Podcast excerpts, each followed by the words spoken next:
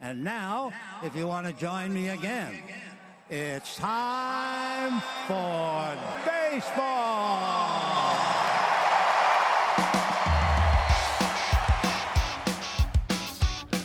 Driven deep to right field. There it goes. See ya. Top on down. Here comes a one-two pitch. Red Sox win the World Series.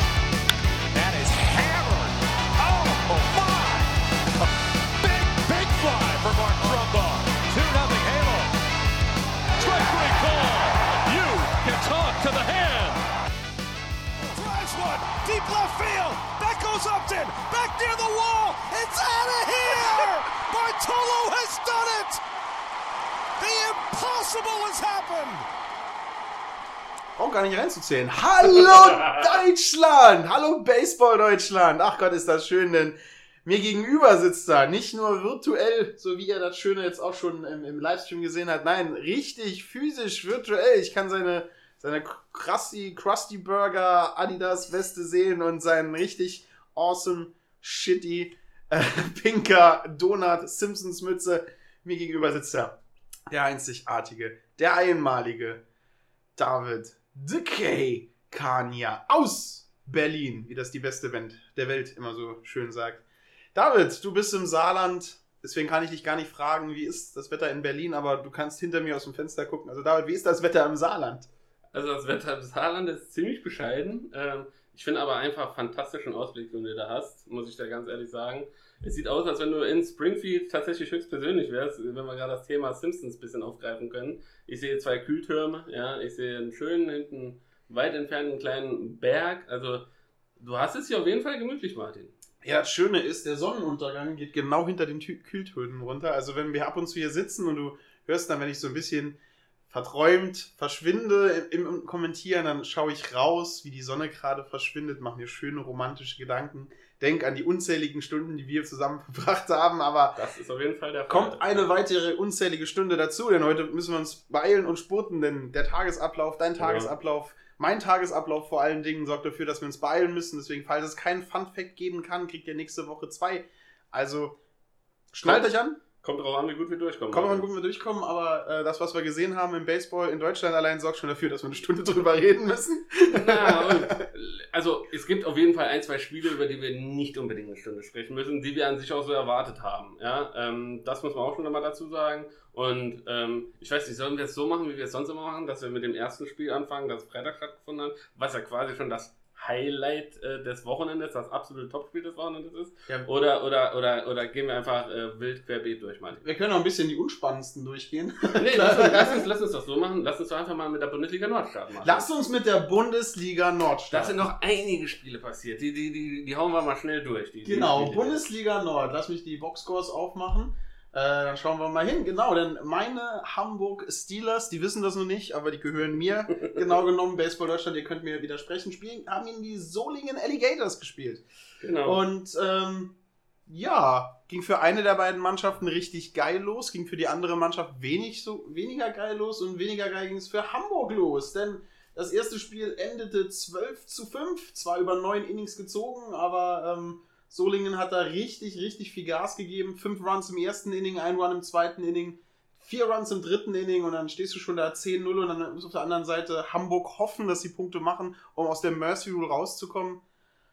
Ja, hast du was vom Spiel gesehen? Oder nee, Äh. du warst, du warst, du warst beschäftigt, fällt mir ein, du warst beschäftigt. Ich, ich, ich war privat äh, beschäftigt, anderweitig äh, unterwegs, äh, dementsprechend äh, leider an diesem Wochenende nur voller Erstaunen das Ganze äh, äh, ja, äh, mir angeguckt, im Real Life vielleicht mal ein, zwei Szenen mir nochmal noch mal gegeben. Aber wenn ich mir den Spielbericht, äh, sofern er denn korrekt ist, also von der Baseball-Bundesliga. Kann man ja nie genau wissen, Kann genau. man nie genau wissen, aber die Jungs machen trotzdem einen guten Job. Das muss man Ja. bei, bei aller. Bei all keine, uns passieren auch Kinken. Ja, äh, auf jeden Fall. Ja, bei all dem Also, äh, Bashing, bei all dem Bashing, Genau. ich glaube, wenn die das nicht immer machen würden, wenn wir keine Boxscore hätten, würden wir hier sitzen und Genau. zittern. Also bei all dem Bashing, wir lieben euch da draußen Genau. von der Baseball-Bundesliga-Homepage. Genau. Auf jeden Fall, äh, wenn ich mir das so angucke, die Hamburger Defensive keinen guten Start in die Saison gehabt. Ähm, äh, es war mehr oder weniger ja, im ersten Inning der, der, der quasi der, der, Grundstein, der, der da irgendwie gelegt wurde. ein Walk, ein Error, ein Borg sowie ein RBI-Single von Lukas Benedikt Wolf äh, brachten satte fünf Runs schon direkt im ersten Inning aufs Scoreboard und das tut halt einfach weh. Du bist quasi in der Vorbereitung mehr oder weniger gewesen. Ich weiß jetzt nicht genau, seit wann die Hamburger da wirklich jetzt schon aktiv Baseball betreiben konnten in ihrer Ecke, äh, wie viele Testspiele sie halt machen konnten, ob sie auch Intersport Games wie bei den Samuel Hornets eventuell machen konnten, um wenigstens ein bisschen Spielpraxis, ein bisschen, äh, bisschen äh, ja, Knowledge etc. und ja auch das Gefühl wieder für das Spiel zu haben, äh, machen konnten. Auf jeden Fall war es so, so ein bescheidener Start, da reinzukommen. Die Solingen Alligators, habe ich mitbekommen, haben die Bonn Capitals äh, Testspiele veranstaltet. Also die hatten schon auf jeden Fall äh, ja, ein, zwei Kaliber, äh, ja, die sie gespielt haben. Und dementsprechend waren sie vielleicht auch so mental einen Ticken weiter vorne. Äh, wir haben zu Beginn der Bundesliga Süd auch er erwähnt, dass viele Mannschaften durch viele Errors unnötige Runs quasi kassiert haben. Und so, glaube ich, ist das auch hier bei den Hamburger passiert, Martin. Vor allen Dingen, wenn so ein Borg passiert, das ist ja immer wieder eine schreckliche Sache für alle Leute, die es jetzt nicht wissen. Borg ist ein Pitcherfehler. Der macht eine illegal Move, wie man das sagt, also bewegt sich irgendwie falsch, was die Base Runner verunsichern könnte oder die Base Runner in eine falsche Bewegung machen könnte. Und das wird dann gecallt vom Umpire und dann darf jeder Base Runner eine Base geschenkt nach vorne. Also es ist das Schlimmste, was dir als Pitcher passieren kann, äh, weil na, neben dem Home Run, weil du hast den Fehler halt komplett allein gemacht. Es ist größtenteils es ist ein Mental Error, aber naja, passiert. Äh, Hamburg hat das erste Spiel böse auf den Latz bekommen, haben es aber dann halt geschafft, im fünften Inning einen Run zu scoren und das Ganze aus der Mercy Rule zu retten. Sind dann im siebten Inning äh, weitergegangen mit Punkten machen und am Schluss sind wir zum Endstand von 5 zu 12 für die Solingen Alligators. Solingen Alligators, damit die ungeschlagenen, unangefochteten ersten Platz in der Bundesliga Nord nach diesem ersten Spiel. David, das hätten wir auch nicht so erwartet. Das hätten wir nicht so erwartet, aber äh, Spaß beiseite. Es ist ja quasi das, an dem Wochenende die ersten Spiele, die überhaupt erlaubt wurden. In Berlin steht es immer noch auf der Kippe. Also in Berlin ähm, weiß man immer noch nicht, wann man jetzt genau startet, ob es jetzt tatsächlich die erste Juniwoche ist wir gehen natürlich mit den Impfungen etc. geht es immer weiter nach vorne und dementsprechend ist die Prognose immer optimistischer. Ich für meinen Teil als äh, Spieler der Team 3 würde mich einfach nur freuen, wenn man mal wieder draußen äh, spielen könnte, denn ich glaube, Baseball ist mit einer der Sportarten, die man äh, ja neben Tennis würde ich fast behaupten, äh, fast ohne richtigen, richtigen nahen Gegnerkontakt äh, betreiben kann. Ja, und ähm, dementsprechend hoffe ich, hoffe ich, äh, dass es alsbald wieder nach vorne geht. Genau, machen wir weiter. Äh, bald, bald, bald nach vorne. War ein richtig schönes Ding. Äh, 12 zu 5 für Fans der Alligators. Hat einen richtigen Spaß gemacht, hat richtig Spaß auf das nächste Spiel gemacht. Ähm, denn Hamburg Steelers, Solingen Alligators, zweites Spiel an diesem Wochenende im Norden. Die einzigen Spiele natürlich an diesem Wochenende. Das Wochenende, das jetzt kommt, also in drei Tagen geht es im Norden wieder richtig los. Ähm, ähnlich, ähm, Solingen die stärkere Mannschaft zu Beginn zwei Runs im ersten Inning, ein Run im zweiten Inning und dann wieder fünf Runs im dritten Inning. Also wieder sehr schnell, sehr viel Gas gegeben. Hamburg konnte dann äh, ein bisschen Ruhe reinbringen vom Pitching-Staff. Der Pitcher konnte sich ein bisschen äh, anpassen an das Klima. Parker hat die Better das zweite, dritte Mal gefaced, konnte ein bisschen mehr Routine reinbringen und konnte das Spiel dann halt auch durch sieben Innings durchziehen. Hamburg auf der anderen Seite fängt wieder im fünften Inning an mitzuspielen, macht den ersten Run, macht im nächsten Inning zwei Runs und dann nochmal im achten zwei Runs. Endstand 10 zu 5. Solingen, ähm, so stark wie wir es in Erinnerung hatten. Die Alligators sind gut rausgekommen. Hamburg, ein bisschen die Mannschaft, die im unteren Bereich, im unteren Drittel vom Norden letztes Jahr gespielt hat. Jetzt mit nicht so einem guten Start. Aber müssen wir einfach mal gucken, was weiterhin passiert. Wir wissen, wie du gesagt hast, Solingen konnte Testspiele auf hohem Niveau machen. Hamburg ist zwar neben Berlin eine Baseballstadt mit vielen Mannschaften, aber wie viel da trainiert werden konnte, können auch nur Insider sagen. Aber ich denke, zweites, drittes Spiel wird man wieder in den Trott reinkommen, wird man wieder mehr Leistung zeigen können, wird man sich wieder erinnern, dass ja. dieser kleine Ball geworfen werden kann. Und, und hinzu kommt ja natürlich auch, dass äh, ja, die, die Nord-Teams tun mir im Endeffekt wirklich leid, weil keiner kann jetzt genau vorausschauen, welche Spielmodi wird es im Endeffekt geben. Ja? Wird es tatsächlich so einen Modi geben, dass wir eine komplette Saison auch im Norden sehen werden, halt verkürzt, nicht so jetzt äh, mit, mit Doppelspiel äh, spielen, also Hin- und Rückspiel in Anführungszeichen, wie im Süden. Oder wird es halt äh, im Endeffekt so werden, dass äh, ja, die ersten Teams schon mal spielen, die anderen werden nur einen Teil von der Saison absolvieren, denn vergiss nicht, wir haben auch die Europameisterschaft im Blick, die ganzen Juniorenmeisterschaften stehen noch an und dementsprechend ist auch dieser Terminkalender ziemlich begrenzt, in welchem Zeitraum auch noch Spiele stattfinden können. Denn natürlich äh, ist es so, dass sehr viele Spieler auch da Nationalmannschaftspflichten wahrnehmen äh, möchten, äh, ist ja auch klar. Ähm, und dementsprechend ja, bin ich ganz gespannt und inwiefern sich das Ganze quasi dann auswirkt, ob es überhaupt eine Playoff-Situation geben wird, ja, wer, wer, wann, wo. Wichtig ist, auch für die Hamburger, schnellstmöglich in die Spur zu kommen. Denn dadurch, dass dieser Modus noch nicht 100% feststeht, kann ratzfatz die Situation kommen, dass du halt schon überhaupt nicht mehr in der Range bist, äh, da ranzukommen, Martin. Und äh, vor allen Dingen ratzfatz in die Situation zu kommen und sich dann reinbeißen zu können und wieder hochzukommen, würde ich auch sagen, jetzt wo wir den Norden fertig haben, kommen wir zum Überraschungsbanger des Südens. Wir Genau. heben uns das Topspiel für den Schluss aus. Gehen wir doch einfach mal zum Überraschungsbanger. Und dieser Überraschungsbanger ist in einem Spiel passiert, was, glaube ich, wir beide als Sweep getippt hatten. Ich weiß es nicht mehr, du bist da eher der, der Mensch, der erwartet, dass so eine Mannschaft gewinnt. Also, Im- also Außenseiter schauen, wir reden jetzt hier über das Spiel Mainz gegen Tübingen. Genau, Und- dachte, der- jeder, jeder, der Baseball geguckt hat am Wochenende, weiß, über was wir reden. Genau, die, die, die Mainzer hatten die Tübinger zu Gast äh, in, in den Spielen, beziehungsweise die, die Tübinger hatten die, die Mainzer zu Gast, äh, denn ich glaube, in, in Tübingen wurde es übertragen. ja. Im Tübingen Hawks Baseballplatz Tübingen. Und ähm, dementsprechend, ja, äh, hat man auch gesehen, die Tübinger, die sind immer für eine Überraschung gut, ist immer eine Mannschaft, die, die, wenn sie fokussiert ist, wenn sie konzentriert und den richtigen Baseball und auch diese, diese Situation erkennt, wann, wo, wie sie zuschlagen kann, ist für eine Überraschung gut.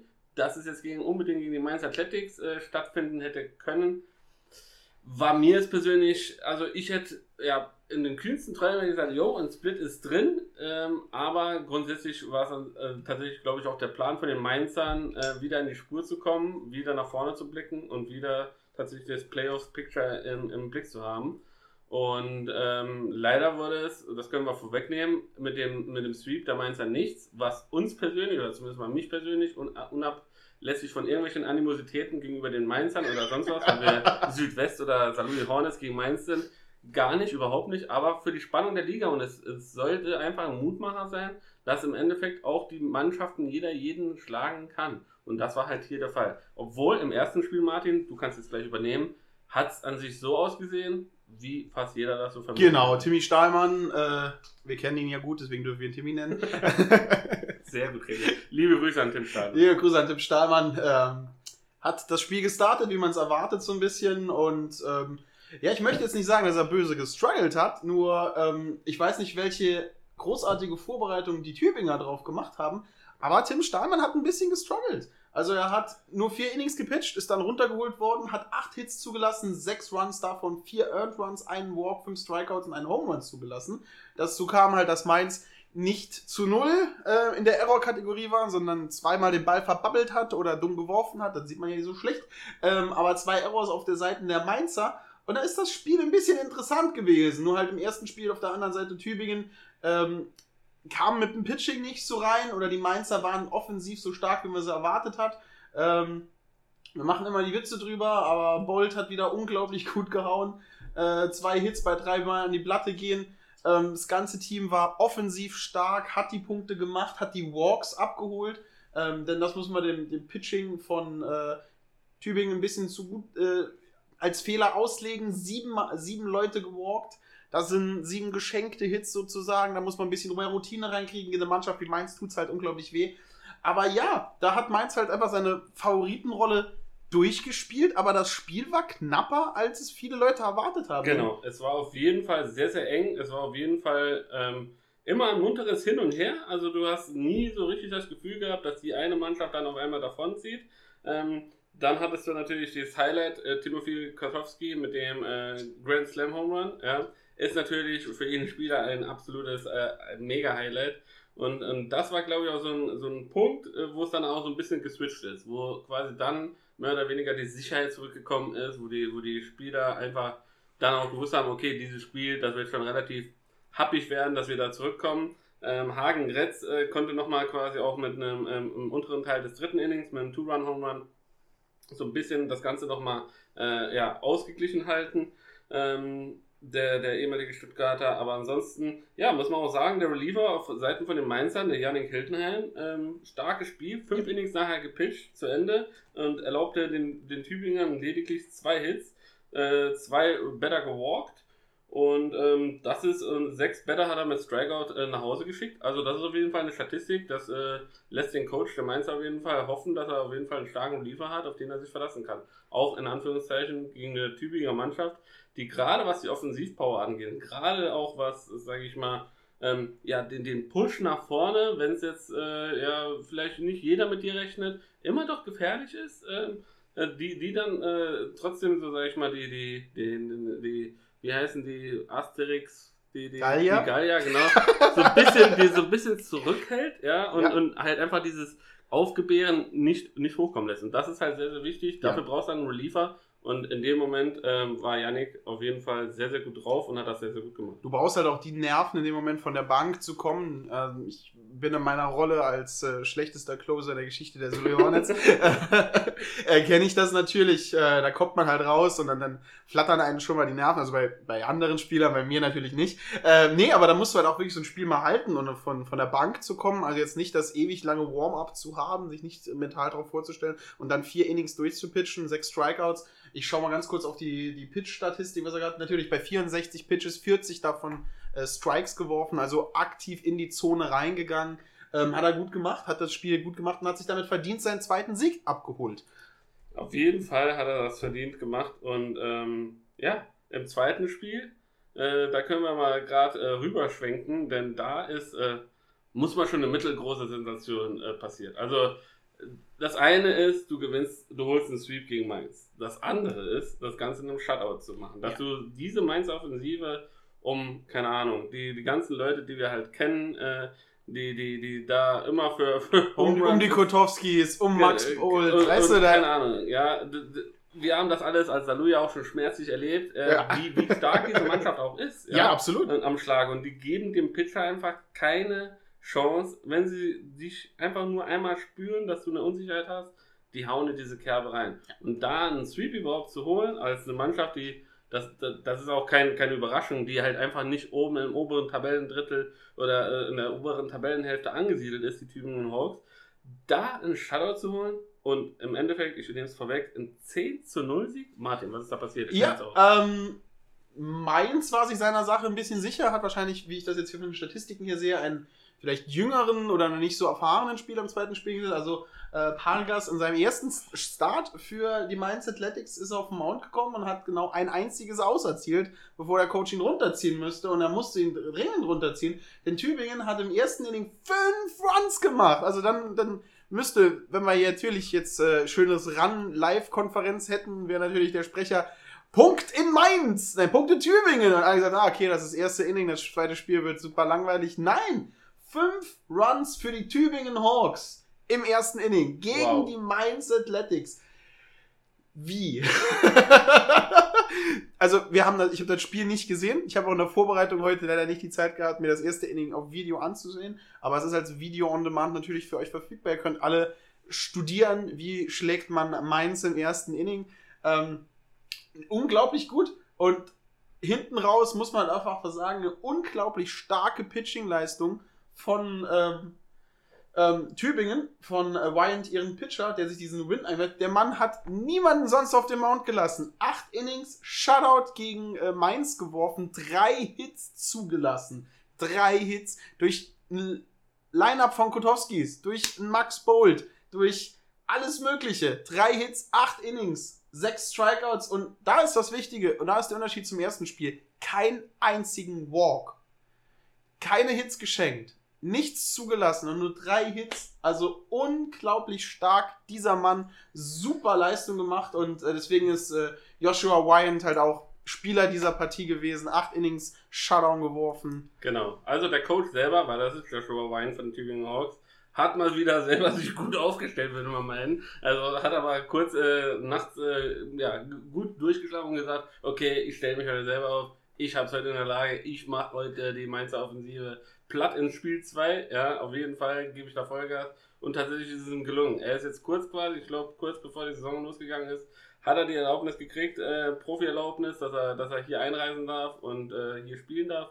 Dementsprechend natürlich. Es ist halt einfach, äh, ja, ein super, super, super starkes Spiel von ihm gewesen und diese Grundlage ähm, für, für, äh, für, die, für die Tübinger, dass sie da gewo gewonnen haben. Ja, das erste, erste Inning für Mainz war halt total chaotisch. Also Pargas walkt den ersten, walkt den zweiten, walkt den dritten, walkt äh, den vierten mit einem Wild Pitch und alles geht weiter nach vorne und dann weiter gewalkt und dann ein Strikeout und dann nochmal ein Walk. Also absolut keiner, die Zone nicht getroffen. Und wenn wir da durchsehen, zwei Stück mit einem 3-0-Account gewalkt, das in der ersten Bundesliga ist das tödlich. Da schwingt nicht jeder Bälle, die in den Dreck gehen. Und dann Pargas gezogen, Stöcklin drauf und der hat die ba Basen geladen, wie man so schön im, äh, im Saarland gesagt hat.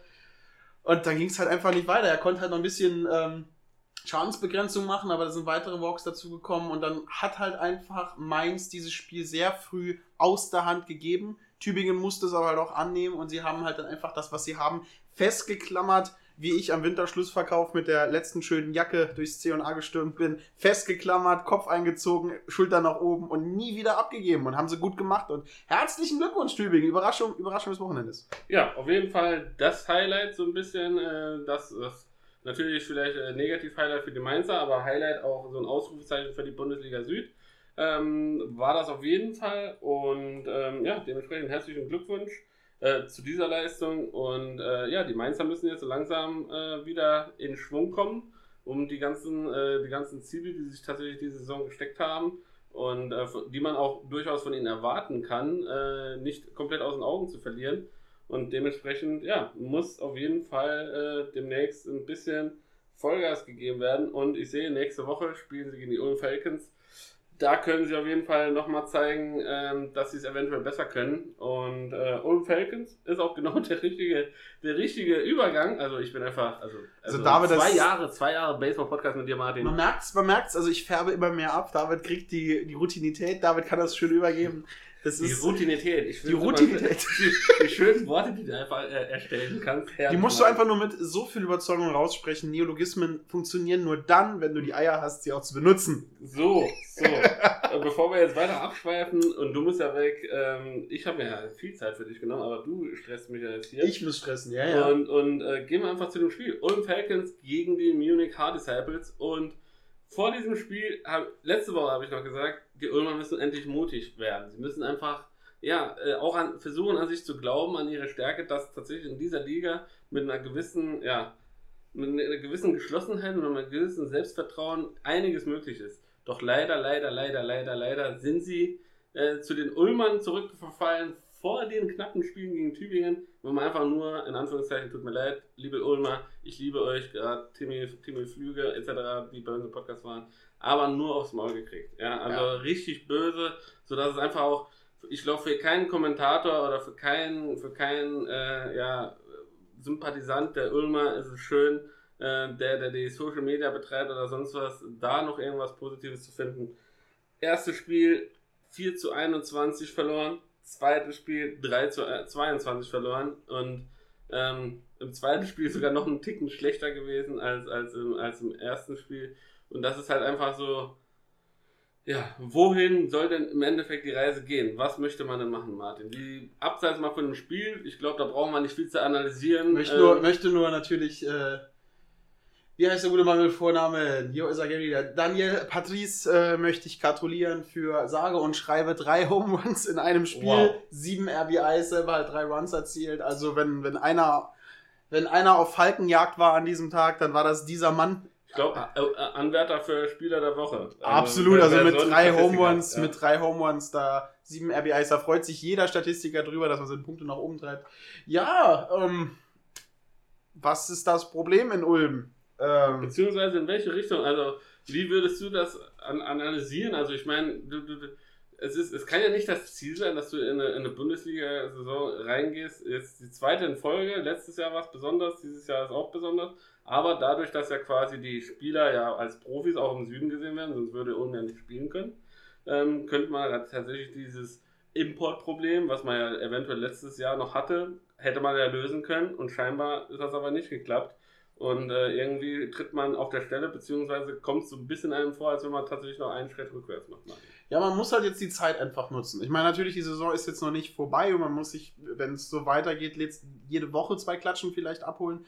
Das macht keinem Spaß. Das kennen wir aus der Luja-Zeiten, als wir da kommentiert haben und alles. Da sitzt du halt auch hinten dran und würdest gerne irgendwie helfen, aber es geht halt nicht. Wenn es nicht geht, dann geht es nicht. ähm, die Zeit nutzen. Vielleicht gucken, dass man seine, seine Profispieler nutzt, um, um, um Leute ranzuziehen, Gas zu geben, einen, einen Kern aufzubauen, der zusammen spielt. Im Baseball ist auch ein sehr großer Sport mit Vertrauen. Ne? Wenn der Pitcher äh, hinter sich seinem Infield nicht vertrauen kann, äh, ist er ein bisschen äh, sagen wir mal, ein bisschen gestresst, ne? wenn der Pitcher, aber du kennst das natürlich auch von, von deiner langjährigen Erfahrung auf dem Mount, wenn du weißt, dass hinter dir Leute stehen, die hechten hinter jedem Ball, die machen sich dreckig nur, um deinen Rücken zu decken, äh, dann, dann pitchst du mit einem ganz anderen Selbstvertrauen und einfach diese Zeit nutzen, aus diesen neuen Leuten, die auf dem Feld stehen, eine Einheit zu machen, ein Team, weil dann gewinnst du das, wenn du dem, wenn du gar nicht mehr hingucken musst, wo der Second Baseman steht, wenn du einfach das Ding aus dem aus dem Handschuh raustosten kannst. Also das Gegenteil von dem, was ich früher gemacht habe. Auf jeden Fall. Das, das, das hast du lange nicht mehr erwähnt. Ich wollte es nur auf den Tisch bringen, mein ja. schlechtester Move meines Lebens.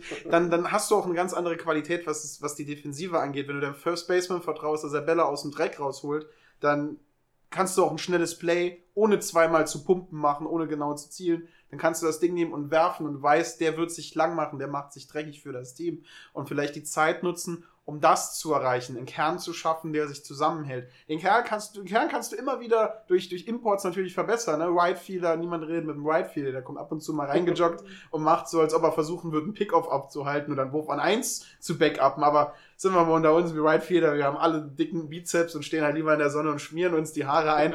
Da läuft doch keiner hinten dran. Nee, aber halt, wenn du einen Kern hast, wenn du einen Infield hast, wenn du einen Centerfielder hast, wenn du einen Captain hast, der das Team nach vorne treibt und zusammenhält, dann kommst du auch durch so eine zweite Krisensaison durch es hat ja keine Konsequenz. Es gibt ja keinen Abstieg wirklich dieses Jahr wieder. Ja, aber äh, glaubst du, glaubst du, dass es mit einem Abstieg anders gelaufen wäre? Dass, dass man. Nee, aber du hast die Zeit. Dieses, ja, aber dass du vielleicht auch, wenn du mit dem Rücken zur Wand stehst, dass du weißt, okay, hier geht es in Anführungszeichen, in Anführungszeichen ja. um Existenz, dass du eventuell absteigst dass du dann vielleicht den extra Push mehr hast. Ja gut, aber du hast auf der anderen Seite hast jetzt die Möglichkeit tatsächlich das als als als Phase zu nutzen. Natürlich, wenn du den Push hast, ne, wir sind am Abstieg, wir müssen jetzt alles reinwerfen, alle Kräfte mobilisieren, dann ist es nochmal was anderes. Absolut, da bin ich bei dir. Aber wenn du jetzt die Möglichkeit hast, die Zeit zu nutzen, dann Kern draus zu machen, dann sollte das dein, dein Hauptziel sein, einen Kern zu schaffen, der zusammenhält, der zusammenarbeitet, der sich blind vertraut. Weil dann funktioniert es halt nächste Saison besser. Und dann stehen wir nach der Hälfte der Saison fast äh, nicht mit einem traurigen, wenn ich der Bälle anklicke und sie kommt mit einem traurigen 0 zu 12 da.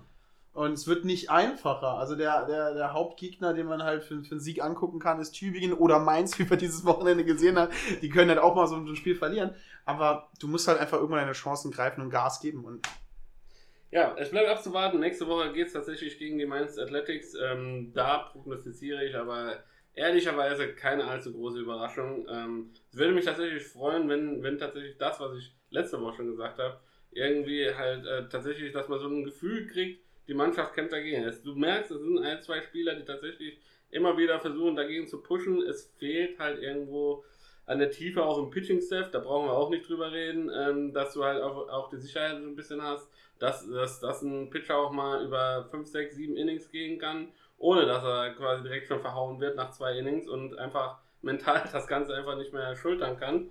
Ähm, und dementsprechend, ja, bleibt das abzuwarten, ob das denn ähm, ja, diese Saison noch großartig besser wird. Doch, ähm. Eine Mannschaft, die mentale unglaubliche Stärke gezeigt hat, sind die Mannheim Tornados dieses Wochenende gewesen. Genau. Ich greife mal deine mentale Stärke auf. Ähm, denn sie haben im ersten Spiel gegen den direkten Konkurrenten, die Stuttgart Reds, haben sie das Ding super spät gedreht und weil später geht's gar nicht mehr. Im neunten Inning haben sie mit fünf Runs das Spiel für sich entschieden, zum, äh, zum Endstand von 13 zu 10 und konnten dann mit geballter Kraft Stuttgart die Tür vor der Nase zudrücken. Also ein spannendes Spiel bis in die letzten Momente und äh, das Ganze möchte ich nicht sagen, wurde von einer Person im neunten Inning aber äh, angezündet. Aber ähm, ich kann mir schon vorstellen, dass wenn du hinten liegst und du alles nach vorne werfen willst, dass dann jemand wie Thomas de, äh, Thomas de Wolf, der an den Schlag kommt und äh, Bryce Harper äh, von, vom, vom Südwesten halt einfach den Ball da mal schön aus dem Stadion rausknallt, dass das dir in dem Moment sagen, okay, wir liegen hinten, aber jetzt ist der Moment, jetzt, ne, wenn nicht jetzt, wann dann? Wie nicht die Höhner, sondern andere Band, sogar, ne, waren die Höhner, ich weiß es gar nicht. Es waren, die Höhner, deutsche Musik. Ja, ja, ja, ja, ja, ja Köln kam hier, äh, ja. nee, Spaß beiseite, Thomas de Wolf, ähm, unglaublich gut angelegt, einen Home geschlagen, in dem Moment, wo er an die Platte gekommen ist, da am 9. Inning und dann ging es für Mannheim richtig gut. Ähm, Walk, Wild Pitch, bringt ihn in die zweite Base und dann auf den Error gescored und die Punkte halt einfach verschenkt ein bisschen da hinten ran und dann hat Mannheim das Ding in der Hand und dann steht es 13-10 im neunten Inning und sie können es halt einfach schaffen, die Stuttgarter gute Offensive klein zu halten. Äh, Bentlin schafft es dann halt einfach, den Safe in einem Inning zu machen. Er hat zwei Leute gewalkt, zwei Leute Strikeout gemacht mit, drei, äh, mit 22 Pitches. Und so ging das erste Spiel dieser Partie an die Tornados. Genau, die Tornados, Thomas de Wolf, hast du schon gesagt, ein Nomade möchte man meinen im, im, in der Baseball-Bundesliga. Schon bei etlichen Vereinen äh, dabei gewesen, Nationalspieler der Belgier, sofern ich weiß. Ich glaube, ja, bei den Belgiern war er gewesen, Ja, haben wir gesehen. Der Wolf klingt belgisch. Und ähm, ja, immer, also was, was die Offensive, was die Kraft angeht, ein brutaler Spieler. Ähm, wenn man diese Person mal selber irgendwie so ähm, vorbeigeht, also sehr, also macht er, hat er zumindest mal auch bei der EM auf mich einen sehr unnahbaren Ja, der einen gemacht. Also- Star auch, aber da ja, brauchst du teilweise. Genau, ne? also, also so wie, wie gesagt, ja, redet mich mal nicht an, ich bin voll in der, voll in Ja, der Concentration, ja. Also Ich Bryce Harper des Südwestens, den Spruch hat er so wegbekommen, halt, wegen dieser Ausstrahlung halt. Findest du, findest du Bryce Harper, dass, dass der so ist? Also Bryce Harper ist, glaube ich, eher so... Also ich bin an Bryce Harper noch nicht vorbeigegangen. Aber er wirkt für mich halt immer auch so ein bisschen wie, wie jemand, der durch seine Star Power halt auch Okay. einfach Wie agiert. gesagt, Thomas de Wolf, zwei Home Runs gehauen. Unser, unser Oldtime-Favorite Andrea Tomic äh, auch wieder den entscheidenden RBI irgendwie reingelaufen im, zehn, äh, im neunten Inning. Dementsprechend hat er seinen ehemaligen Teamkameraden, den Stuttgart Reds, äh, damit äh, ja, sehr wehgetan, denn die Stuttgarter waren bis dahin schon äh, ja, jetzt das dritte Spiel in Folge und eine Niederlage. Und die Stuttgarter sind super in die Saison reingekommen, muss man sagen. Ähm, haben sehr, sehr guten Baseball gezeigt, äh, sehr, sehr gute Offensivpower auch gezeigt. Und jetzt so langsam kommen sie in eine Art der Negativstrudel. Die anderen Mannschaften, äh, äh, sprich Mannheim Tornados, äh, holen auf, München Hardesheim holen auf mit Krisenschritten. Und diese ganze Vorsprung, den sich die Stuttgarter irgendwie erarbeitet haben zu Saisonbeginn, der schmilzt äh, wie bei einer Erderwärmung die, die Eiskappen, aber sowas von weg. Und dementsprechend muss man jetzt so langsam mal gucken für die Stuttgart Reds, dass es dann äh, ja, wieder einen Umschwung gibt. Denn in Spiel 2, Martin, Im Spiel 2 war ähm, Mannheim einfach die stärkere Mannschaft. Also ich muss. Da, ich ich glaube, da war eher so das, das mentale Ding. Ja. Wir reden immer über Baseball, das ist ein mentaler Sport und ich glaube, dieses 5 Run im 9. Inning in Spiel 1 zu kassieren, wo du, wo du richtig gut drauf bist und wo du wirklich einen Vorsprung auch hast, ja, und dann das Ding äh, quasi noch aus der Hand zu geben, äh, das hat schwer wehgetan. Und das hat quasi so, so, so die, die Beine und die Arme nochmal einen Ticken langsamer gemacht, denn das Ergebnis spricht einfach Bände. Zweites Spiel, da war gar nichts. Da war nicht Stuttgart, so wie wir es kennen und in Anführungszeichen lieben, ja. Da war schwäbische Geizigkeit, was die Runs angeht, an äh, erster Stelle gesetzt. Lediglich zwei Runs gescored und 15, satte 15 zugelassen. Ich glaube, Mercy Rule, äh, wenn mich nicht nee, nee, nee, nee, nee, neun Runs im ne? neunten Inning. Äh, Oh, oh, oh. Also. Stuttgart hat hinten raus halt einfach keine Luft mehr gehabt. Da war kein Arm halt einfach mehr da nach der Schlacht des ersten Spiels, wo man versucht hat, den Sieg zu halten. Ähm, war das Ding natürlich richtig knapp. Also es hat halt äh, 4 zu 2 gestanden zu Beginn des neunten Innings. Und dann hat Stuttgart halt einfach alles verlassen. Also ähm, äh, Kedano de Leon, mein absoluter Lieblingspitcher vom Namen her, hat dann auf dem Mount gestanden, kam dann ins Struggeln, kam dann nicht mehr gut raus, hat die Leute auf Base gelassen, hat Leute gewalkt, hat Home Runs abgegeben und dann hat man versucht mit äh, Schäfer hinten raus noch die letzten beiden auszuholen und es hat einfach nicht funktioniert. Mannheim wollte halt einfach noch mehr Punkte, noch mehr Punkte, noch mehr Punkte, um äh, ihren unglaublich dominanten Pitcher und ich jedes Mal, wenn, wenn wir das sagen müssen, Victor Cole, der zweite, ein Monster auf dem Mount, hat neun Innings alleine durchgemacht, hat auch wieder keinen anderen auf dem Mount gelassen. Zweite Complete Game an diesem Wochenende von dem Pitcher, noch beeindruckender, fünf Hits zugelassen, zwei Earned Runs und 14 Leute ausgestrikt. Also, was der eine dominante Leistung auf diesem Mount gezeigt hat an dem Tag, Wahnsinn. Also Victor Cole, der Zweite, äh, der quasi auch letzte Saison schon durch beeindruckende Statistiken, da kann ich mich nur an ein, zwei Podcast-Folgen erinnern, wo wir da schon in Schwärme geraten Ja, der sind. Name kommt bekannt vor. Ne? äh, äh, auf jeden Fall, ja, sehr, sehr viel Gas gegeben. Äh, erwähnenswert, Martin bleibt. Im neunten Inning äh, gelang Merlin Bendlin äh, das Kunststück, zweimal einen Home Run zu hauen in dieser Runde. In einem Inning? im Wow. einen Inning. Also, auch das ist vielleicht ein äh, Anwärter auf den äh, Spieler der Woche-Titel. Ähm, Thomas de Wolf hat auch an diesem im zweiten Spiel wieder im ersten Inning einen Home Run gehauen. Also dementsprechend, ja, die Offensivpower der Mannheimer, die auch damals schon gegen die Heidenheim Heideköpfe sehr, sehr gut funktioniert hat und die Heidenheimer sehr, sehr nah an die, an die Niederlage gebracht hat. Ähm, hat hier funktioniert und wenn ich den Heidenheim rede, rede ich in einem Atemzug auch direkt von dem Spitzenspiel der Heidenheim Heideköpfe bei den äh, Guggenberg Legionären aus Regensburg und ähm, die haben bereits am Freitag gespielt. Also die haben dieses Spieltag quasi eröffnet. Ähm, wir haben schon direkt uns letzte Woche festgelegt, ähm, also ein Spaziergang für die Heidenheimer wird es an diesem Wochenende mitnichten. Und das war dann auch so, Martin. Ja, das erste Spiel hat so ein bisschen angefangen, ähm, wie man es aus Heidenheimer Sicht gerne hätte. Vier Runs im ersten Inning. Die Guggenberg-Legionäre konnten zwei sofort nachlegen, um den Unterschied nicht zu groß zu lassen, aber Ende vom Spiel waren 8 zu 3 für die Heideköpfe. Ich hätte mir ein bisschen mehr an ein Pitchers-Duell gewünscht, muss ich, muss ich gestehen, obwohl Bolsenbrück alles dafür gegeben hat. Ähm, er hat selber drei Hits zugelassen, drei Runs kassiert, einen, ähm, einen Menschen gewalkt und aber zehn Leute, ohne drüber nachzudenken, einfach mal schön Strikeout auf die Bank zurückgeschickt. Auf der anderen Seite, Petrol kam nicht so gut ins Spiel rein. Das war nicht so die Top-Begegnung, die wir erwartet haben letzte Woche. Drei Innings hat er selber nur gepitcht.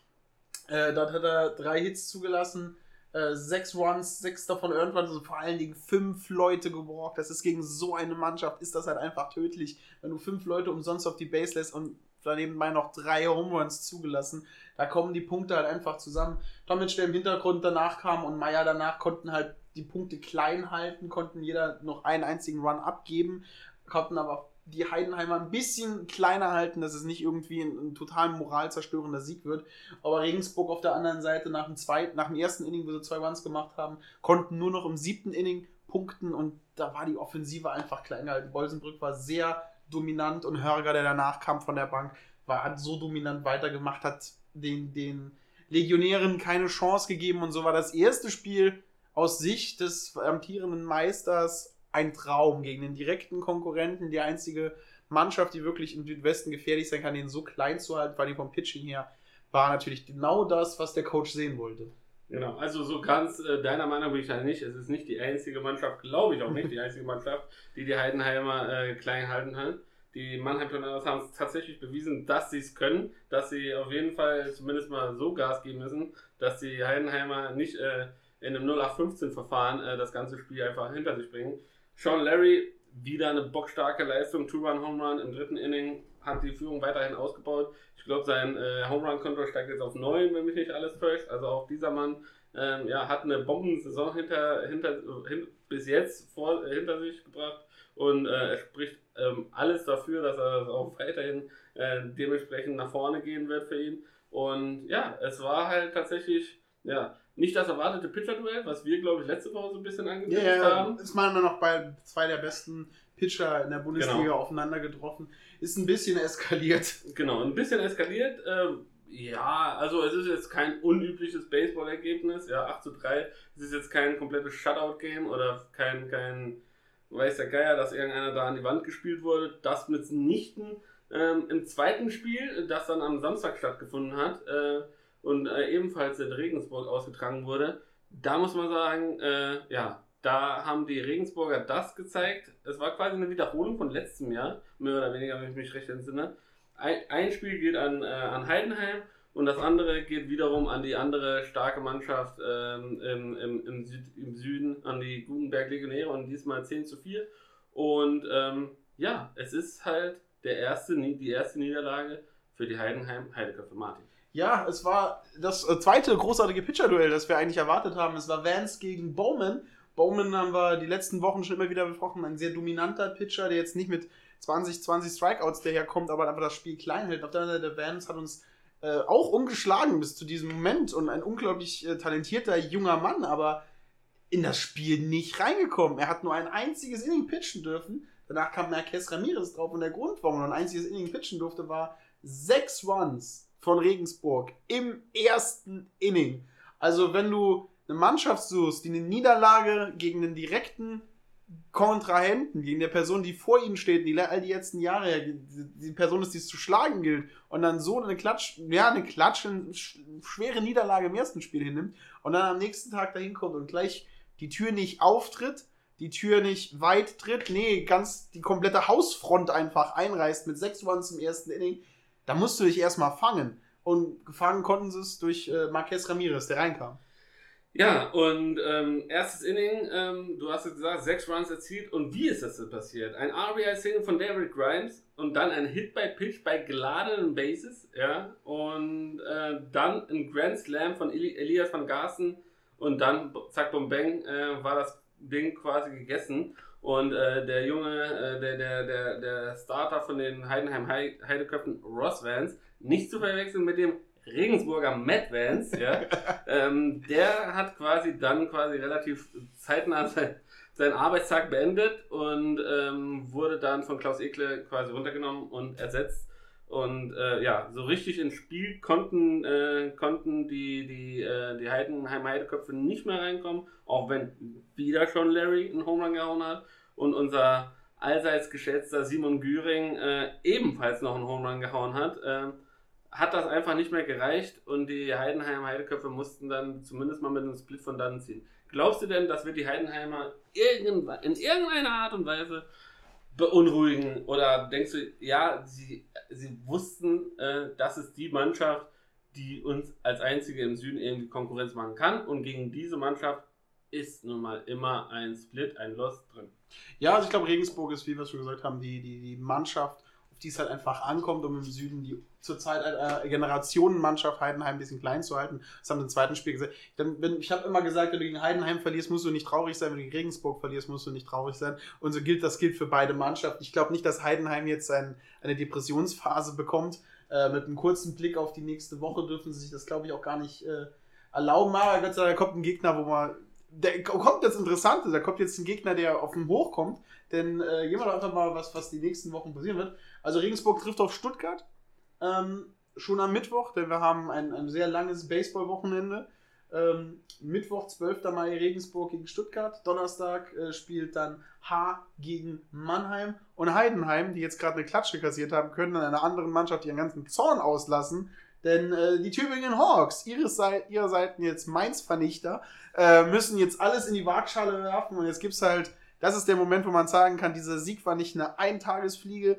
Wir, wir sind nicht äh, jemand, der an einem schlechten Tag von dem Pitcher, der sein erstes Mal in der Bundesliga auf dem Mount steht dieses Jahr, äh, den können wir nicht nur fahren, wir können auch richtig starke Mannschaften fahren. Jetzt ist der Moment, Tübingen gibt jetzt Gas, Tübingen greift jetzt nach oben hin an. Und Heidenheim, Heideköpfe müssen jetzt schlottern und zittern, denn die Tübingen Hawks kommen mit einem Hoch. Das Hoch Tübingen.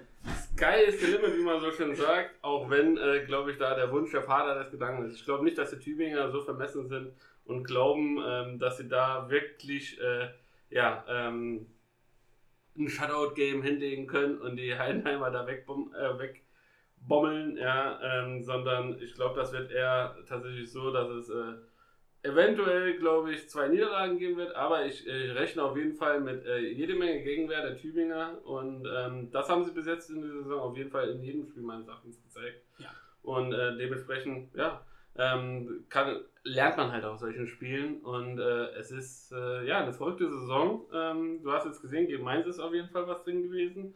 Und wer mhm. weiß, in, in eine schlechte Tag es, die Sonne steht schlecht, ähm, das Rührei morgens von den Spielern war nicht so ganz gut und zack, bom bang, ähm, ist da tatsächlich vielleicht doch noch eine Sensation möglich. Und die Sensation ist vor allen Dingen, wir haben die harte englische Wochenende, also angefangen von Mittwochs bis Sonntags, jede Mannschaft hat mehrere Spiele. Äh, Regensburg trifft auf Stuttgart, was erst was schon gesagt haben und gleichzeitig danach Genau, Regensburg trifft auf Stuttgart. Wir tippen einfach mal durch. Das erste Regensburg-Stuttgart. Ich würde einfach sagen, Regensburg mit 2-0. Ja, also in der derzeitigen Form sicherlich. Die Stuttgarter müssen auf jeden Fall was tun, ähm, müssen auf jeden Fall wieder in die Spur kommen.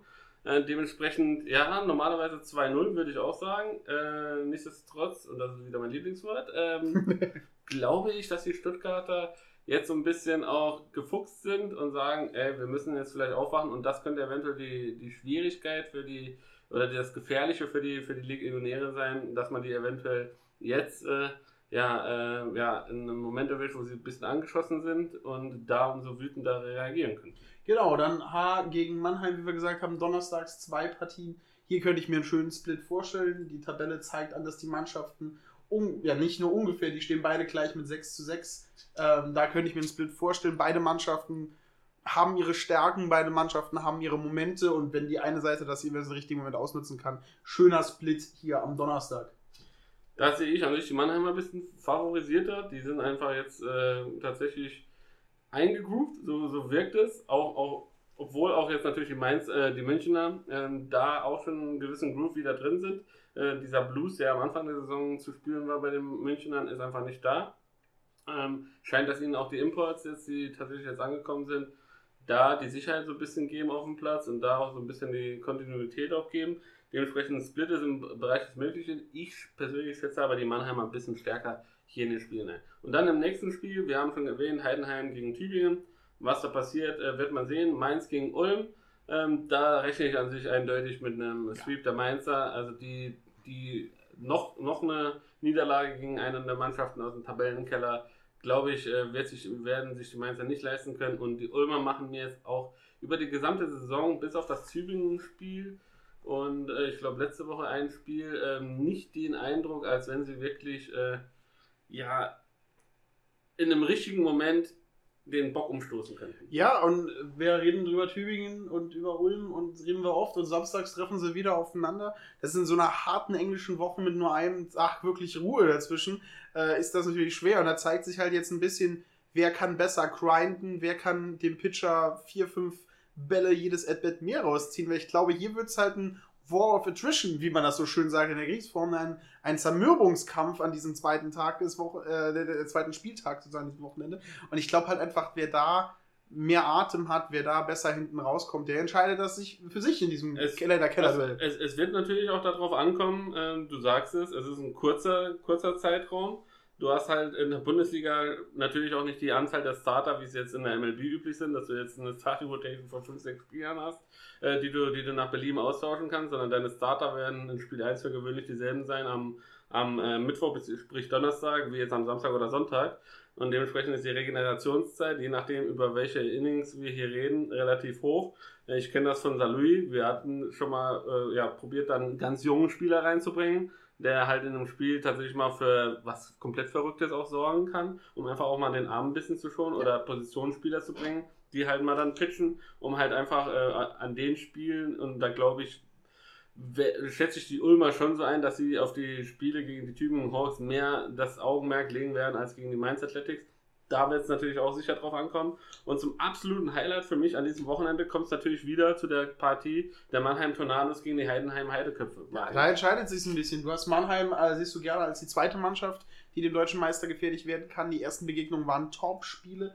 Also wenn man am Samstag ein bisschen Zeit hat, was äh, wir wahrscheinlich nicht haben werden, äh, ist vielleicht ein kleiner Spoiler, vielleicht können wir das schön instant, wenn das soweit ist, ähm, ist halt Mannheim gegen Heidenheim und ein Top, Top, Top-Spiel dieses Wochenende. Äh, Mannheim muss alles reinwerfen, Mannheim muss gut Gas geben. Sie haben dieses Wochenende gezeigt, dass sie sehr stark sein können, dass da sehr starke Personen auch spät hinaus das Spiel für sich entscheiden können. Und wir müssen einfach hoffen oder erwarten, dass es ein spannendes Spiel wird. Ich würde aber denken, dass es Heidenheim äh, dann Platz 1 in der Tabelle nicht abgeben will und deswegen zwei Siege einfahren muss gegen die äh, unglaublich starken Mannheim Tornados. Aber ein Split wird mich auch nicht überraschen. Genau. Und äh, dann kommt es wieder zum Bayern-Duell. Die Regensburg Legionäre treffen wieder auf die Hard Disciples am Samstag.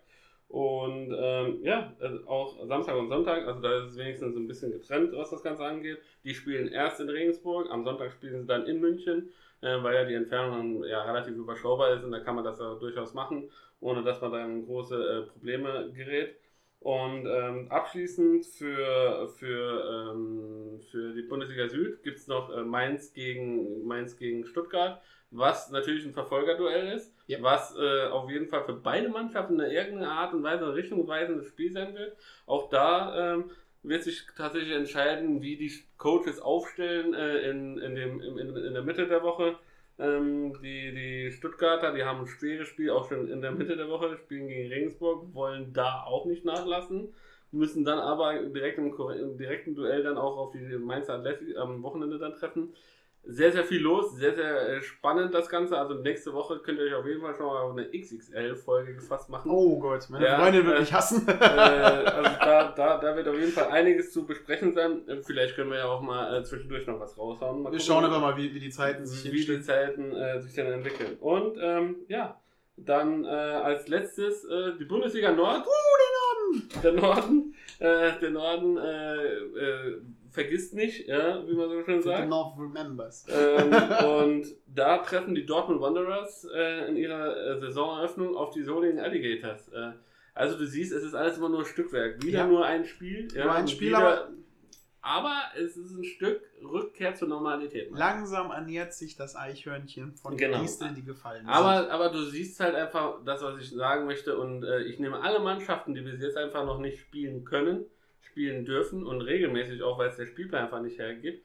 Und dann nehme ich, kannst du auch die DBV keinen Vorwurf Nein, machen. ja? absolut nicht. Du kannst Äh, aber, aber das ist halt einfach so Un- Chancenungleichheit. Ja, weil die Mannschaften, die Solingen, die jetzt schon im Wettbewerb drin sind, werden auf jeden Fall einen größeren Vorteil haben, auch später in der Saison gegen Mannschaften, die halt später einsetzen. Berlin und dann, ja, und dann ihr gilt überhaupt nicht. Nee, seid ihr Genau. komplett noch zu. Ja, also wie gesagt, bei uns, ich glaube, erste Mannschaftstraining findet, glaube ich, statt, wenn mich nicht alles täuscht. Aber das ist halt auch, ich meine, Training ersetzt keine Spiele. Absolut ne? nicht. Du wirst nie, du wirst nie dieses Gefühl haben, wie Live-BP halt ist. Genau, und, und das ist halt, das ist halt das Ding, das ich halt so ein bisschen unfair finde. Und äh, ja, damit äh, machen wir, mache ich noch schnell fix, während du schon mal äh, rüberfliegst nach Amerika, ähm, mache ich noch mal schnell die Tabelle ähm, der Bundesliga Nord und die ist relativ schnell erledigt. Äh, auf dem ersten Platz die Solingen Alligators mit zwei Siegen, dann Auf- keine Spiele für die anderen Mannschaften, außer für Hamburg. Die sind auf dem letzten Platz mit zwei Niederlagen. Und ähm, ja, in der Bundesliga Süd, äh, die Heidenheim Heideköpfe, äh, Martin, komm, mach du. Ich mache den Süden. David kann einmal tief in die Flasche schauen, denn er kann ein bisschen Luft holen. Im Süden sieht es so aus: auf dem ersten Platz mit 11 Siegen und einer Niederlage die Heidenheim Heidelköpfe, hinten dran die Guggenberg Regionäre. Regionäre ist auch ein schönes Wort, ne? Regensberg Legionäre. Äh, Stuttgart äh, ist auf dem dritten Platz mit sieben Siegen und fünf Niederlagen. Dann Mannheim und Haar teilen sich vierten und fünften Platz mit jeweils sechs Siegen und sechs Niederlagen. Mainz mit fünf Siegen und sieben Niederlagen, dann auf dem sechsten Platz. Tübingen mit 3 zu 9 auf dem siebten Platz. Und auf dem achten Platz äh, Schlusslicht im Keller Ulm mit zwölf Niederlagen und keinem Sieg.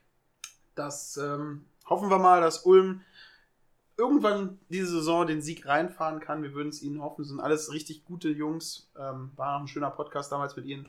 Wir hoffen einfach mal, dass es da zum Ehrensieg kommt. Und äh, schnell das Flugzeug geladen und rüber geflogen. Gehen wir zum Standings der MLB.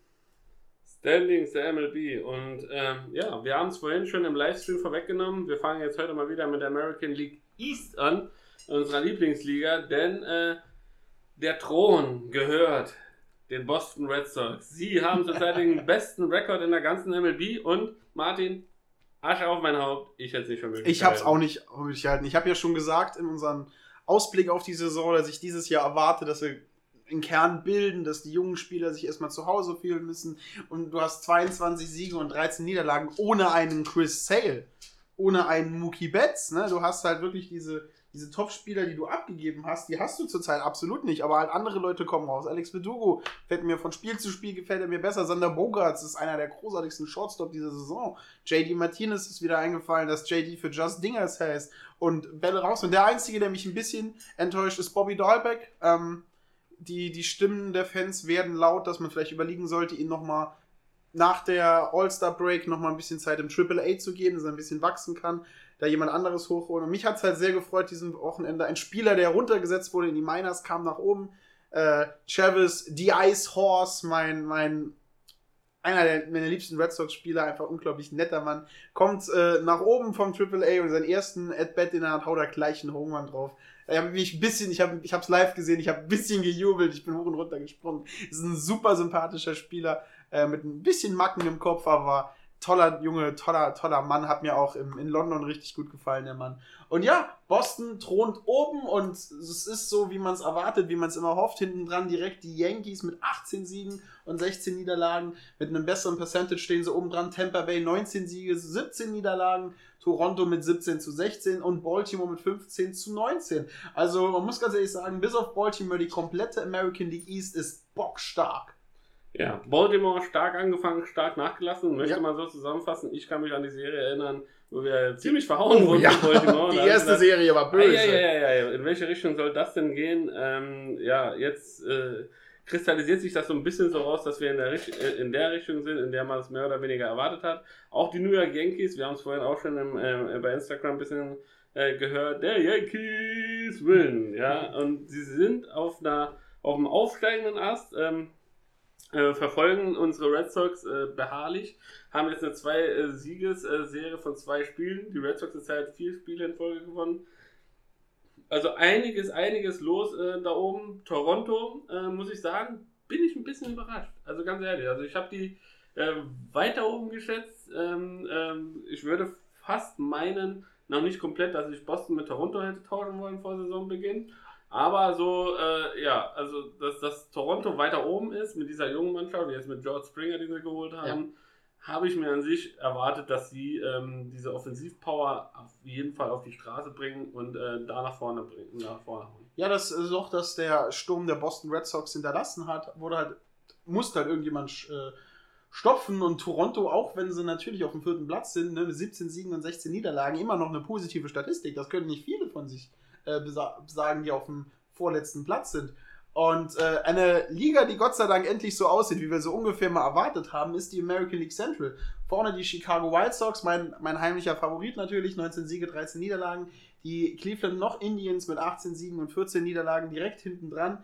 Kansas City Royals mit Kansas 16 Siegen. Royals! 16 Siege, 17 Niederlagen und dann Minnesota Twins mit nur 12 Siegen und 20 Niederlagen. Tut uns natürlich uns als, als Kepler-Fans ein bisschen weh, aber das scheint diese Saison kein, kein Tanz mit dem Postseason zu werden, wenn das so weitergeht. Und unten Detroit haben wir so ein bisschen erwartet, dass sie da unten hängen bleiben, aber. Auch wenn Detroit gegen die Red Sox eine gute gut gespielt haben. Detroit machen gute Spiele. Ich, ich glaube, gerade Detroit ist so eine Mannschaft, komischerweise gegen stark, in Anführungszeichen stark eingeschätzte Teams. Ich glaube, ich kann mich an die Serie gegen die Astros erinnern, wo sie sie weggebomst haben. Dann jetzt die Red Sox, äh, ich glaube, haben, haben sie auch die Serie gewonnen. Ja, ich glaube, gewonnen. Wenn, und, na, ich glaube nicht gewonnen, aber die Spiele waren irgendwie so 13 zu 11 und ja, sowas. Aber jedes Mal, jedes Mal hast du so das Gefühl gehabt, dass die Red Sox irgendwie mit dem Bullpen total gehadert haben. Und, da war kein Bullpen, dann, da war Saison, Saison 2020 wieder mal vom Bullpen. Genau, also da haben sie wieder überholt. Und bei Minnesota Twins tatsächlich Max Kepler wieder zurück nach Corona-Erkrankung, Klopf auf Holz. Schön, dass er da ist. Und direkt zwei Spiele hintereinander den Lead of Home Run äh, gehauen. Also er hat seinen Spot wieder sicher ähm, und ist auch da quasi so ein bisschen die Stärke, die Stärke der Mannschaft, ähm, die ja gerade früh sehr viel Aggressivität ins Spiel reinzubringen und vielleicht dann auch die nötigen, den nötigen Start ins Spiel zu geben. Leider ähm, ja, ist so ein bisschen, keine Ahnung, ein Durchhänger bei der Mannschaft. Ähm, Byron Baxton spielt eine überragende Saison, offensiv wie defensiv. Ähm, und du siehst nur Highlight Reel um Highlight Reel von diesem Mann und du hast irgendwie das Gefühl, die Minnesota Twins Alter, die müssten, keine Ahnung, das Team in der MLB sein und dann guckst du auf die, auf die Statistiken und denkst dir, wow. Das bringt uns zurück zu unserer allerersten Folge. Die habe ich mir letztens nochmal angehört aus, aus historischen Gründen. Okay. Und da hatten wir das große Diskussionsthema, ob es sinnvoller ist, ein Team zusammen zu haben aus kleineren Spielern, die alle Leistung bringen, oder ob so ein Mike Trout-Vertrag und ein Bryce Harper-Vertrag eher das Richtige ist. Wir ja. sind damals zu keinem Ergebnis gekommen, aber ich glaube, jetzt nach zwei Jahren können wir langsam sagen, dass es sich in der MLB zurzeit der Trend gibt, dass eine funktionierende Mannschaft, letztes Jahr äh, die Rays, äh, Paradebeispiel, die White Sox natürlich auch ein Paradebeispiel. Ähm, ja, ja. Und, wie die, und wie die Red Sox dieses Jahr spielen, ne? kleine Hits, kleine Dinger nach vorne bringen und dann hast du einen Powerhitter, der drei Leute nach Hause bringt mit dem Home Run, äh, dass das eher funktioniert. Und man muss dazu sagen, die Dodgers zum Beispiel ist eine Mannschaft, die dieses Jahr sehr viel auf Band setzt. Was eine Sache ist, was eine Kunst war, die verloren gegangen ist. Die setzen sehr ganz viele Bands. Ich habe ein tolles YouTube-Video drüber gesagt, die Dodgers äh, haben Bands wiederbelebt und keinen Menschen interessiert ist.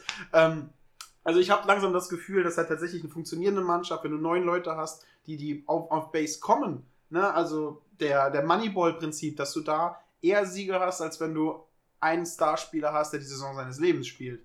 Ja, das kann ich nur unterschreiben. Schön, dass du äh, historisch, also berührt mich so fast. Ne? Oh. Dass du persönlich nochmal die erste Folge dir anhörst. Ich kann persönlich meine Stimme überhaupt nicht hören. Ich kann das Mikrofon also von damals alle, nicht alle Leute, alle Leute, die meiner Stimme zuhören können und uns jetzt nach zwei Jahren immer noch zuhören, Respekt, Daumen hoch, ihr seid äh, die Die Fans meiner Herzen, ihr, ihr leuchtet meinen Tag jeden Tag aufs Neue. Diesem ganzen, diesem ganzen äh, muss ich jetzt entgegenwirken. Ich liebe meine Stimme. Ich höre meinen Podcast gerne selber an. Ich habe eine unglaublich schöne Radiostimme. Die passt zu meinem unglaublichen Radiogesicht. Deswegen Genau, kommen wir. Äh, Ein unglaubliches Radiogesicht. deswegen kommen wir vom Moneyball doch zu der Mannschaft, die es eigentlich erfunden hat. Kommen wir zu den Oakland A's. Die Ja, jetzt hast du, jetzt hast du mir tatsächlich noch, also ich wollte noch einen kleinen Satz über die Minnesota Twins verlieren, aber Ja, okay. Verlier den Satz. verli- ich verliere den Satz. Also es tut mir halt einfach weh, weil diese Mannschaft ist mir auch irgendwie sympathisch. Letztes Jahr die Bomb Squad gewesen, ähm, offensiv durchaus nicht großartig schlechter geworden, muss man ja auch sagen, was das alles angeht.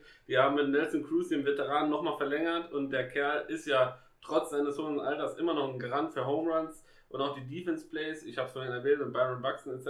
Und äh, das, das ist halt irgendwie schon komisch, dass man da in dieser Liga jetzt sich so weit hinten findet und gerade Kansas City, ja, ähm, ja, bedeutend stärker, bedeutend mehr im Aufwind, äh, frischer irgendwie erlebt.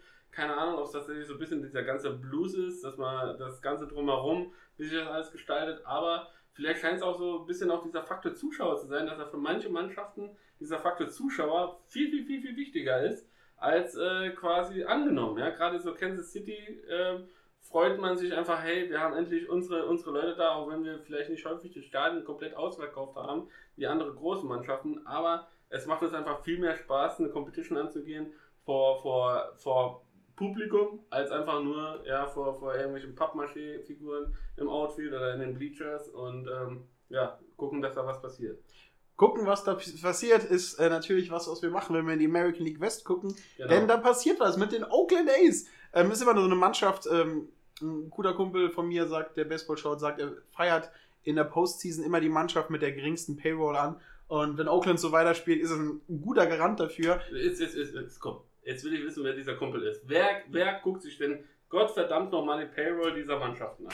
Äh, erinnerst du dich, in deinem vorletzten Jahr bei Ja. Louis hatten wir äh, einen äh, jungen Trainer, der uns gesagt hat, lauft, lauft, lauft, hech, äh, hetzt, hetzt, hetzt, jeder Ball muss sein.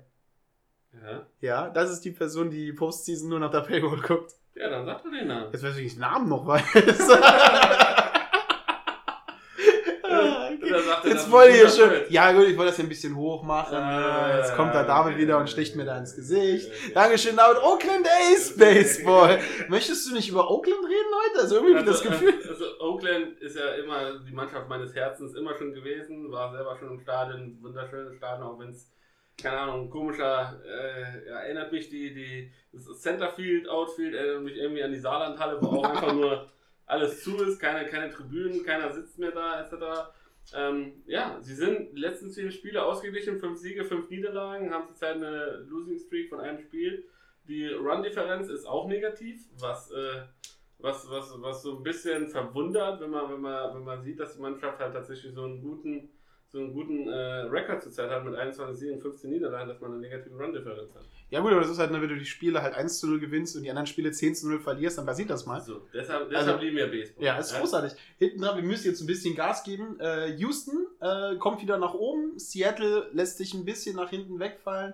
Äh, Texas Rangers mit 18 zu 18 ausgeglichen und die Los Angeles Angels, obwohl sie gegen die anderen Los Angeles Mannschaft gegen die Dodgers gezeigt hat, dass sie eigentlich einen guten Baseball spielen kann, steht mit 15 Siegen und 18 Niederlagen halt einfach im Keller. Und es schmerzt Wow. mein Herz. Wow, ich kann wow, es. wow. ich- Wir, wir reden nicht mehr. Wir Nee, reden nicht ich- darüber, dass Mike, nicht Trout wieder, dass Mike Ja. Trout wieder die Postseason verpassen wird, stand jetzt. Und äh, ja, die Texas Rangers überraschen tatsächlich von den LA Angels, muss man dazu sagen.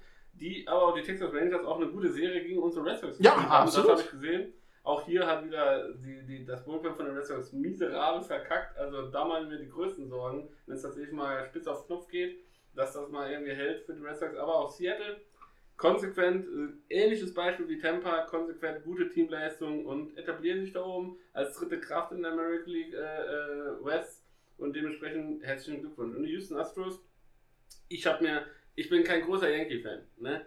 Aber wo die in der Series gegen die Yankees gespielt haben, ja, und äh, man konnte sich auf The Zone äh, das Ganze angucken mit deutschem Kommentar, Tobi Dietrich Oh ja. hat kommentiert von den, von den äh, Lego, von Legionäre TV, der auch letztes Jahr bei uns zu Gast, zu Gast war.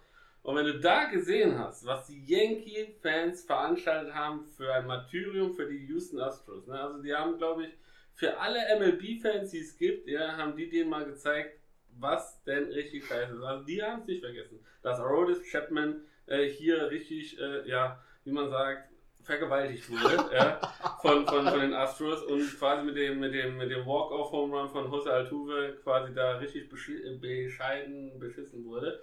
Ähm, dementsprechend super, super Sache. Müsst ihr euch eben angucken. Guckt euch die Highlights von dieser, von dieser Series an. Sehr, sehr sehenswert. War eine schöne Series.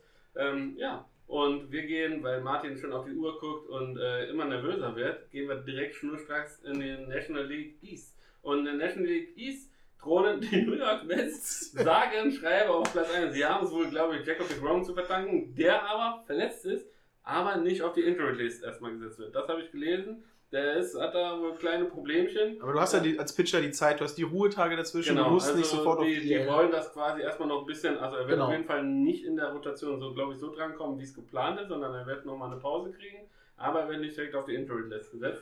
Gefolgt werden sie von den Philadelphia äh, Phillies. Aber The Crom auf die Injury List setzen sorgt dafür, dass man sieben Spiele hintereinander gewonnen hat fast. Ne? Also das ist das scheint das, das scheint das Geheimnis der New York Mets zu sein, einfach ihren besten Spieler nicht spielen zu lassen. Ja, Nee. ir- irgendwie komisch, irgendwie komisch, irgendwie verrückt, äh, keine Ahnung. Entweder die Mannschaft kann die Jacob de Grom nicht leiden, das, das muss ein sehr, sehr unsympathischer Mann sein in der Kabine. Anders kann ich mir das nicht vorstellen. Vielleicht ist das wirklich so ein komplett, also vielleicht ist das so ein, wirklich so ein, so ein Egomane, der einfach nur auf seine Statistiken achtet und den Rest auf die Mannschaft scheißt und das Team sagt ihm immer, ja, mach du doch, Ja, mach, mach du. du, kriegst keine Mach. kriegst keine kriegst keine Kannst mit du von uns. 0,3 Ah, ich baue mir den Ball. Äh, ah, nee, wir, wir können nicht hauen, wenn du spielst. Tut mir leid.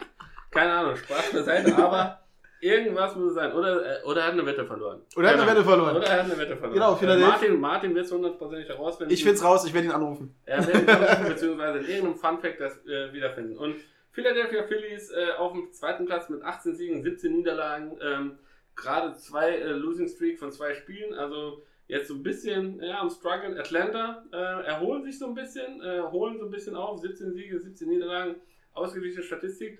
Hatte man auch irgendwie weiter oben Ja, erwartet. Braves haben wir irgendwie, waren, waren gefährlich an unseren Top Ten. Genau, also war quasi so von den von den von den äh, von den Hot Stove Rankings beziehungsweise wie sagt man von der Power Ranking ähm, waren sie auf jeden Fall weiter oben angesiedelt. Kann ja noch kommen. Wir sind ja wirklich noch, es sind jetzt erst 34 Spiele, je nachdem, ähm, wo mal, wie viel, 34, 35 Spiele gespielt. Ähm, dementsprechend äh, ja, kann ja noch alles passieren. Miami Marlins mit 15 Siegen, 18 Niederlagen auf dem vierten Platz und die Washington Nationals ähm, ja, sind da unten äh, mit 13 Siegen, 17 Niederlagen. Der längste Championship Blues in der Geschichte des Baseballs. Das, das, das scheint irgendwie so. Und auch da, glaube ich, wird es so einige Bewegungen in der, in der Trade, in der Trade-Bereich geben. Ja, wenn Äh, die Max Scherzer, Wenn äh, die All-Star-Break kommen, muss man gucken, bis man da rauskommt. Ne? in welche Richtung das dann gehen wird. Es kursieren ein, zwei Namen, ähm, die da irgendwie für, tatsächlich noch irgendwie in, in Betracht kommen. Also es bleibt auch da, zumindest mal personell, was das Personal angeht, sehr, sehr spannend, auch in der kompletten MLB. Ähm, denn da sind einige große Namen im Gespräch, die, die auslaufende Verträge haben oder Verträge haben, die nicht mehr allzu lange gehen. Und wo es heißt für die Mannschaften Hü oder Hot, ja, in welche Richtung soll es denn nun mal gehen? Und ja, äh, sind wir mal gespannt. Wenn dann tatsächlich sich so ein bisschen das Ganze herauskristallisiert, welche Mannschaft denn für, für ihre Saison noch irgendwie einen kleinen Boost braucht, ja, äh, sprich Support im Pitching, Support in der Offensive, werden wir sehen. National League Central, Martin. Ja, St. Louis Cardinals oben mit 21 Siegen, 14 Niederlagen, hat keiner erwartet, aber National League Central erwarte ich jetzt, deshalb jetzt mein, mein Versprechen, ich erwarte nichts mehr aus dieser Liga, außer dass es unseren Job schwer macht. Milwaukee hinten dran, 19 Siege, 16 Niederlagen. Die Brewers ist ja eine kleine Herzensmannschaft von dir. Freut mich, dass sie da auf dem zweiten Platz stehen.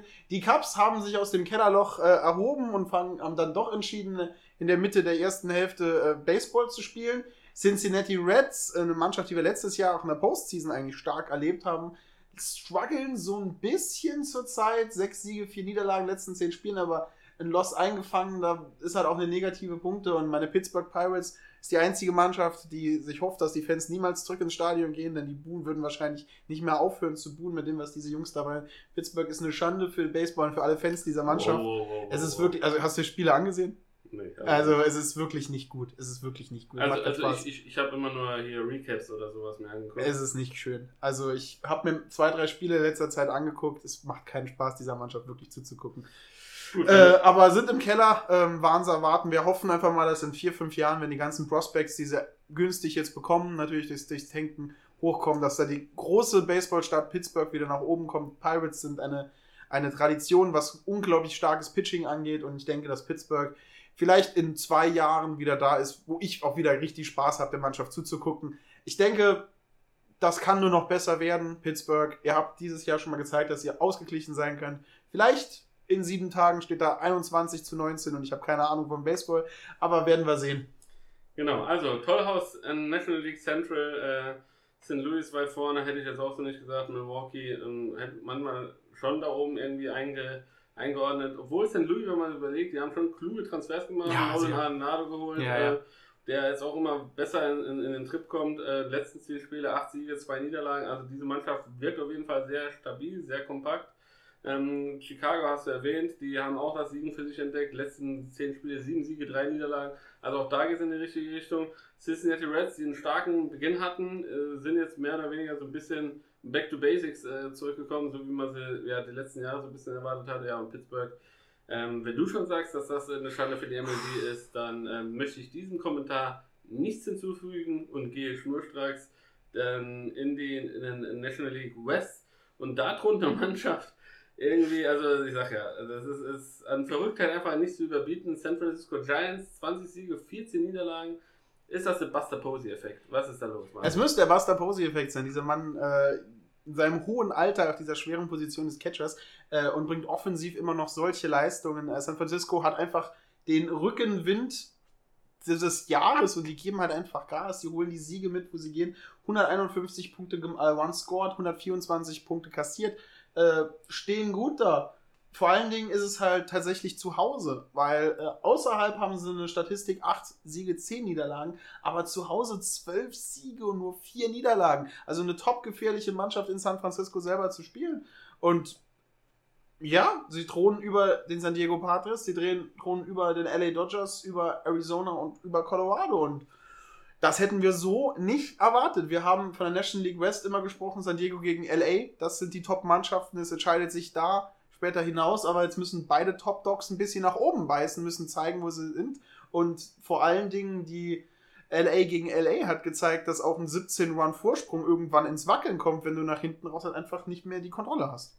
Ja, du sagst es. Und äh, glaubst du etwa, dass äh, diese ganze Diskussion, dass man das auf San Diego gegen LA nur irgendwie reduziert hat, dass es da auch tatsächlich zu dieser, zu dieser ja, Unkonzentriertheit, möchte ich es irgendwie nennen. Also ich habe kein richtiges Wort dafür, aber was anderes fällt mir nicht ein, weil die Dodgers, also wenn man rein äh, Papier sich anguckt, müssen die Mannschaft ganz weit oben sein, weil du hast eins der besten, die, die beste Rotation, würde ich Ja, fast mit. Abstand, ja. Ja, also wer da irgendwie auch, auch, auch was die, was die Reliever angeht, durch die Bank weg, äh, super starke Spieler. Äh, Dustin May müssen wir jetzt leider, letzte Woche habe ich noch gesagt, dass er auf die Injury List gekommen ist. Jetzt Tommy John Surgery Ah. raus, ja, also kaputt der Mann mit dem schönen Haarschopf, ja, wo die Mütze nicht drunter passt.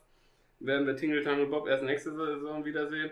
Und ja, San Diego, äh, die im Gegenzug zu den LA Dodgers machen wir zumindest mal, weil ich sie so ein bisschen genauer beobachte, äh, den Eindruck, dass die einen konzentrierteren Baseball spielen, auch gegen die Mannschaften vermeintlich kleineren, konzentrierter zu Werke gehen und ähm, dementsprechend sich da halt äh, in meines so, so subjektive Wahrnehmung besser positionieren jetzt als die Dodgers, weil die Dodgers irgendwie ja, du hast irgendwie das nicht nicht nicht den Championship Blues, würde ich noch nicht mal nennen, Nee. aber irgendwie fehlt da, weißt du, so, so dass diese, dieser, dieser Punch, wo du sagst, yo, das ist es, äh, und da, da stoßen wir jetzt den Bock um, wir sind die LA Dodgers und äh, äh, sind quasi wie die Heidenheim-Heideköpfe der, der, der MLB und wir können nochmal hier den, den sechsten Gang reinschmeißen. Ja, ich glaube halt einfach, vielleicht ist da ein bisschen nicht die Luft raus, weil dafür spielen sie zu gut.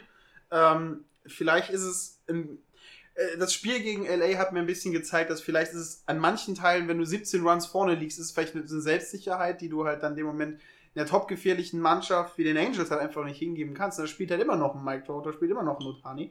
Und da ist ein Ball mal ein bisschen falsch, dann ist der Ball halt aus dem Stadion raus.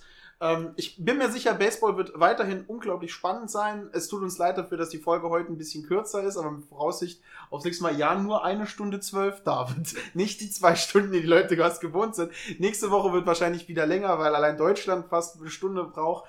Ähm, aber Dankeschön, David, dass du heute hier warst. In Danke, meinen, Martin, in für die meinen Einladung. vier Wänden. Dankeschön. Richtig schön, dich mal wieder gesehen zu haben. Dankeschön für die Einladung und liebe Baseballfreunde da draußen. Ähm, ja, vielleicht hört man uns ja demnächst in anderer Funktion. Genau. Wieder. Aber dazu eventuell, eventuell mehr dann auf Instagram, auf Social Media. Haltet die Ohren offen. Hashtag äh, Kommentator, Hashtag Livestream, Hashtag äh, Bundesliga, Hashtag zweite Bundesliga, ja, ähm, DBV und alle Hashtags, die ihr, die ihr euch noch äh, ja, ähm, denken könnt. Ansonsten, die Abschlussworte sind wie immer gleich. Bleibt gesund. Folgt uns auf Instagram, folgt uns auf Social Media, bei Facebook, schreibt uns Nachrichten, was wir denn eventuell besser machen sollen, welche Aussprache wir verbessern sollen. Die 11 wird er aus uns nicht mehr rauskriegen. Das garantiere ich euch. Das ist kein Ostdeutsch, das ist einfach Saarländisch.